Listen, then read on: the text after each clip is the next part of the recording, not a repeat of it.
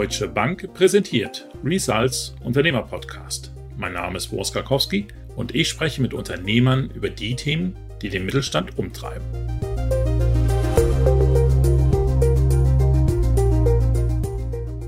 Die Inflation in Deutschland ist so hoch wie seit 40 Jahren nicht mehr. Gestiegen sind besonders die Energie- und Lebensmittelpreise. Die Teuerung trifft natürlich nicht nur die Endverbraucher, sondern auch die Unternehmen. Und längst nicht jedes hat die gestiegenen Einkaufspreise bereits weitergegeben. Heute spreche ich mit Sami Erkot darüber, wie er als Unternehmer die Lebensmittelbranche versucht gegenzusteuern. Sein Unternehmen Etikal Helal beliefert seit vielen Jahren inzwischen mehr als 4600 Lebensmittelgeschäfte in Europa mit Tiefkühlprodukten wie beispielsweise Köfte oder Börek. Ich hoffe, das habe ich jetzt richtig ausgesprochen, Köfte und Börek, Herr Erkut. Ja, das haben Sie. Auf jeden Fall schön, dass Sie heute dabei sind. Gerne, ich bin sehr gerne dabei. Herr Ergott, ich muss gestehen, ich bin mir nicht ganz sicher, ob ich mit Ihnen tauschen möchte. Die Lage ist nicht so ganz einfach. Oder erzählen Sie mal, wie geht es Ihnen eigentlich gerade? Was machen Sie?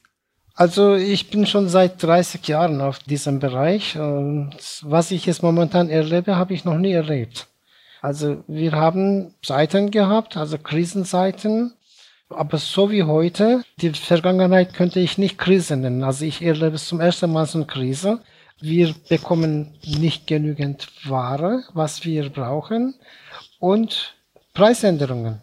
Also wir haben zum Beispiel Preiserhöhungen gehabt in Vergangenheit mit 2%, 3, 4, kaum 5% und wir reden jetzt von 20, 30% Preiserhöhungen. Ja, also das ist natürlich riesig. Was ist denn alles teurer geworden? Also wenn Energiepreise steigen, dann steigen wahrscheinlich eben auch die Transportkosten. Wenn wir weniger Weizen haben, wird es wahrscheinlich mit dem Paniermehl schwierig. Wo tut es besonders weh derzeit? Also es hat angefangen mit Spedition. Also wir haben so ungefähr 10, 15 LKW pro Monat von Holland nach Deutschland oder von Deutschland nach Schweden, nach Italien. Und auf einmal, als dieser Krieg begann in Ukraine, haben wir von den Speditionen Schreiben erhalten, Krisenzuschlag. Und Sie haben auch gesehen in den Tankstellen, dass es Dieselpreise von 1 Euro 60, 70 irgendwie auf 2,30 Euro. Gestern habe ich gesehen, liegt bei 2 Euro. Da könnten wir nicht sagen, aber die haben verschiedene Gesellschafter, Transportgesellschaften, die haben Preise bis zu 30, 40 Prozent aufgeschlagen. Also zum Beispiel, wenn wir nach Italien, nach Milano liefern oder von Holland nach Stuttgart, also Minimum 30 Prozent. Damit hat es begonnen. Ja. Fleischpreise sind auch deutlich gestiegen, Mehlpreise auch, wenn ich das so sehe. Wie viel Prozent teurer müssen Ihre Produkte eigentlich sein, damit Sie die gesamten gestiegenen Einkaufspreise, Transportpreise eigentlich adäquat wiedergeben? Also 25, 27 Prozent. Ja. Was machen Sie denn dagegen, damit die Produkte nicht zu teuer werden? Also damit Ihre Kunden möglichst äh, wenig davon spüren? Was kann man, wo kann man an der Preisschraube vielleicht drehen an Ihrer Stelle? Am Anfang habe ich versucht, viel zu einkaufen, also die Preiserhöhungen so spät wie möglich. Das hat leider nicht geklappt, weil durch diesen Paniermehlkrise kann man nicht produzieren. Zum Beispiel Nuggets habe ich 90 Tonnen bestellt. Ich habe gestern nur 30 Tonnen bekommen.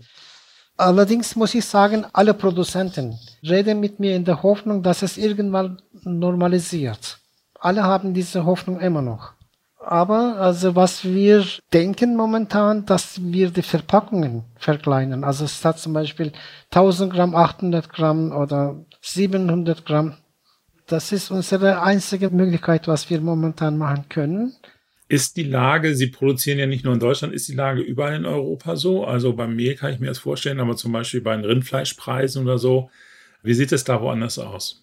Ich kann sagen, in Deutschland, die Dönerfabriken, die rufen mich an, also ich habe ein paar Bekannte, ob ich für Döner äh, Fleisch besorgen kann, für Dönerfabriken in Bulgarien. Und nein, da könnten wir also nicht behilflich sein. Also wir schauen erst, dass wir unsere selber Produkte, also wir haben, wie Sie wissen, auch eine Produktionsstätte in Bulgarien. Am Anfang hat man nicht gespürt, diese Knappheit von Rinderprodukten, aber diese Woche, mein Partner in Bulgarien hat mich angerufen, auch dort spürt man langsam die Karkassen, die Rinderfleisch. auch dort wird jetzt langsam weniger. Die Produktionskosten in Bulgarien sind aber wahrscheinlich ein bisschen günstiger als beispielsweise in Deutschland oder als in den Niederlanden. Überlegen Sie, Produktion zu verlagern, also noch mehr in Bulgarien zu produzieren als bislang? Ja, ja, das möchte ich. Wir haben auch schon begonnen in diesem Sinne paar Maschinen gekauft. Äh, ja, es ist deutlich günstiger als in Deutschland. Also in Deutschland kostet uns eine Arbeitnehmer mit komplett 4.500 Euro und in Bulgarien ja, 1000, 1200 Euro.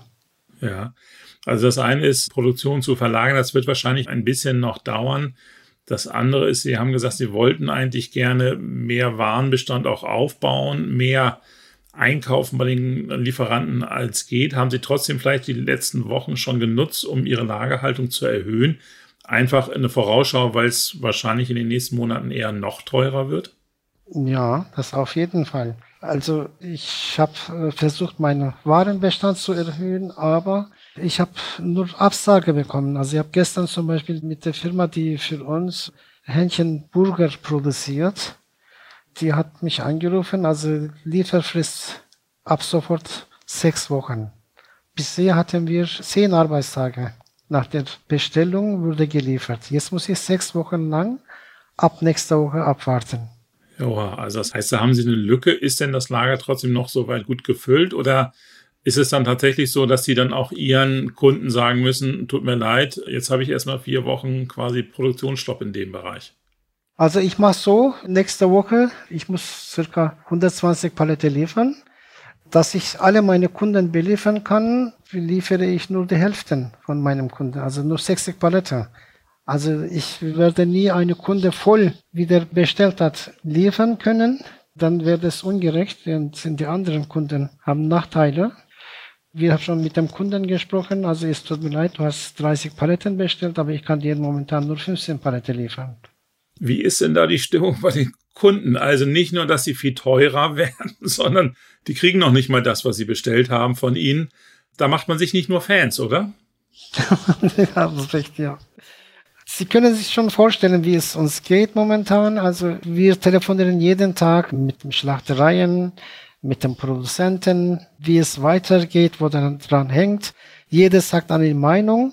Aber was ich nicht verstehe, dass es in Europa Karkassenknappheit gibt. Also das habe ich noch nie erlebt. Ich kann mir nicht erklären, wo das herkommt.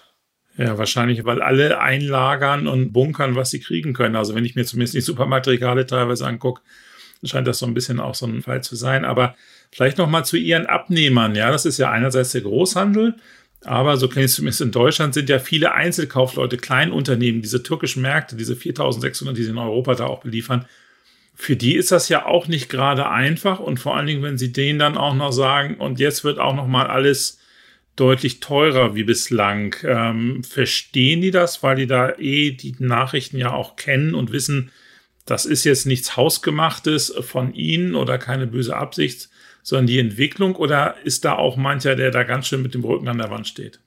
Also unsere Mitarbeiter, die sind unterwegs, die reden mit dem Einzelhändler, jeder ist besucht worden und als die meine Mitarbeiter sehen, aha, du kommst wegen Preiserhöhung. Also die haben schon alle gewusst und erwartet. Die hören mittlerweile von Presse, von Fernsehen. Also die verstehen alle, aber jeder hat gleiche Idee. Die bestellen doppelt oder dreifach. Ich habe noch nie so viel Bestellung bekommen. Also erstens, ich bekomme nicht so viel Ware und ich habe noch nie so viel Bestellung wie diese Woche. Jeder möchte diese Preiserhöhung oder Knappheit umgehen.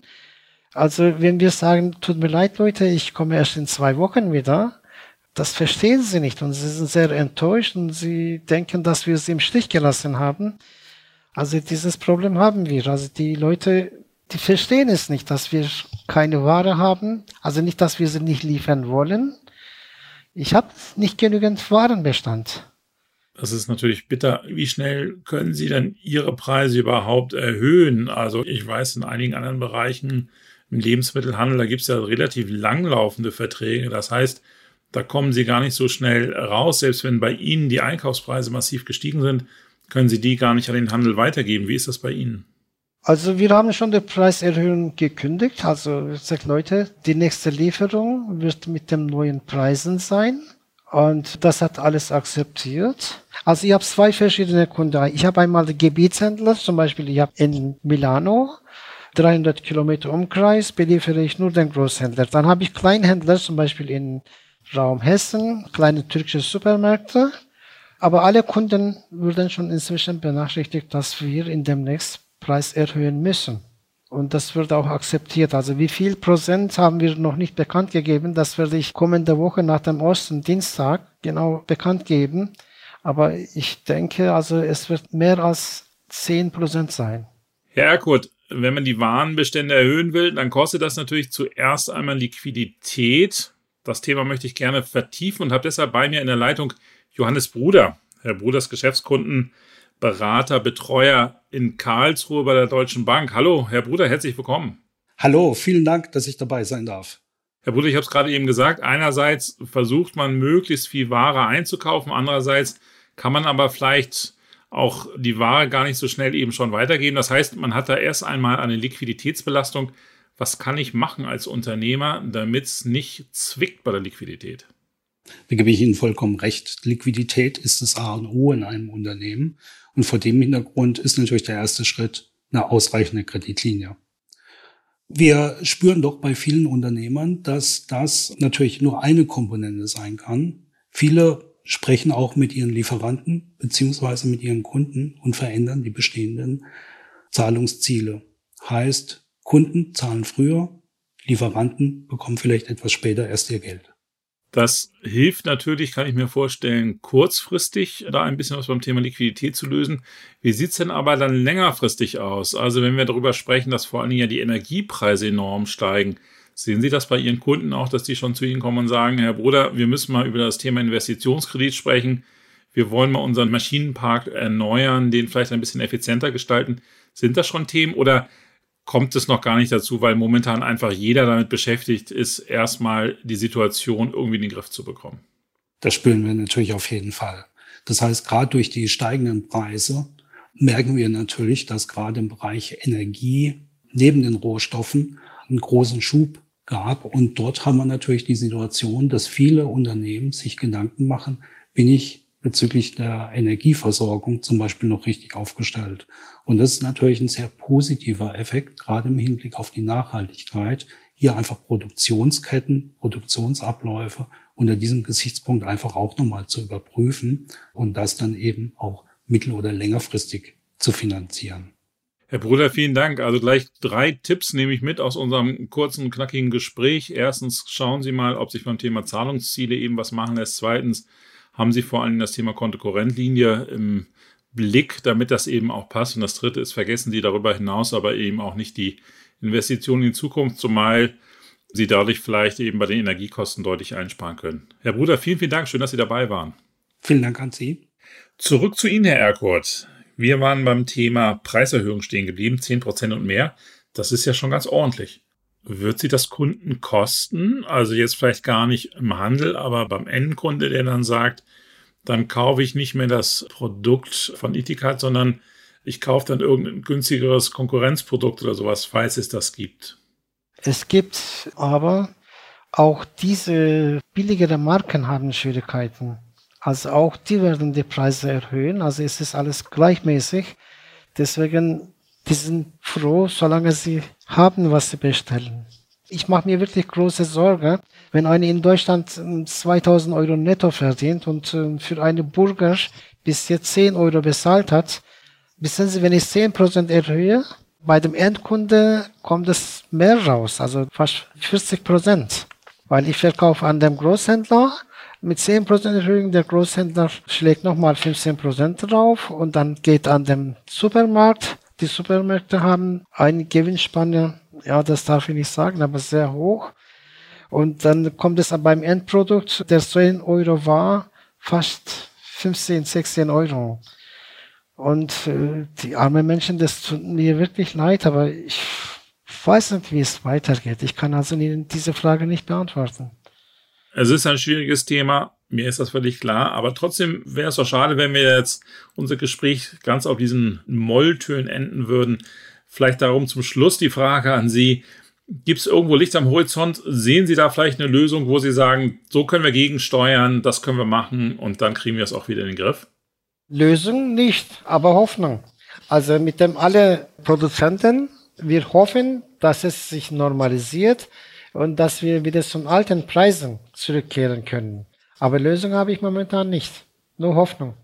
Gibt es denn Grund zur Hoffnung? Also weil Sie vielleicht eben sagen, naja, jetzt gerade, dass Karkassen zum Beispiel auch knapp sind, dass so vieles knapp sind. Eigentlich gibt es da keine Gründe für, außer dass die Leute eben bunkern und sobald jetzt mal dann die Lagerbestände auch gefüllt sind, dann wird sich das wieder normalisieren? Oder sehen Sie das schon eher als eine, schon eine Situation, die wir vielleicht eben uns durchs ganze Jahr begleiten wird, mindestens? Also ich glaube, es hat schon zu tun mit dem Ukraine-Krieg. Die Gewürzhändler, der Gewürzproduzenten, ich halte immer mit denen Kontakt. Die meinen, wenn in Ende Mai oder Anfang Mai Krieg zu Ende geht, die können zum Beispiel Paniermehl wieder so viel produzieren, wie man braucht. Deswegen haben wir Hoffnung, dass es sich normalisiert. Da habe ich sogar starke Hoffnung, ja. Ja, hoffen wir das alle, Herr Erkott. Nicht zuletzt eben auch, dass der Krieg ein schnelles Ende finden wird.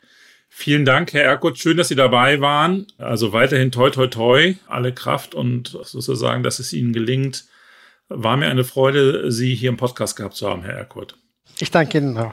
Ja, liebe Zuhörerinnen und Zuhörer. Ich hoffe, für Sie war es auch spannend, anregend und vielleicht haben Sie eben auch die eine oder andere Idee. Selbst wenn Sie nicht im Lebensmittelbereich tätig sind, die Preissteigerung, die wir jetzt alle erleben, die werden sicherlich auch quer durch alle Branchen natürlich Reaktionen erfordern. Und ich glaube, da waren jetzt viele sehr gute Anregungen von Herrn Erkurt dabei. Wenn Sie ein spannendes Thema haben oder auch uns erzählen möchten, wie gehen Sie damit um, welche Ideen haben Sie vielleicht noch dabei, das Thema Preissteigerung in den Griff zu bekommen, melden Sie sich gerne bei uns und vielleicht sprechen wir ja demnächst miteinander. Ich habe mich gefreut, dass Sie heute wieder dabich wünsche Ihnen alles Gute. Bis bald. Tschüss.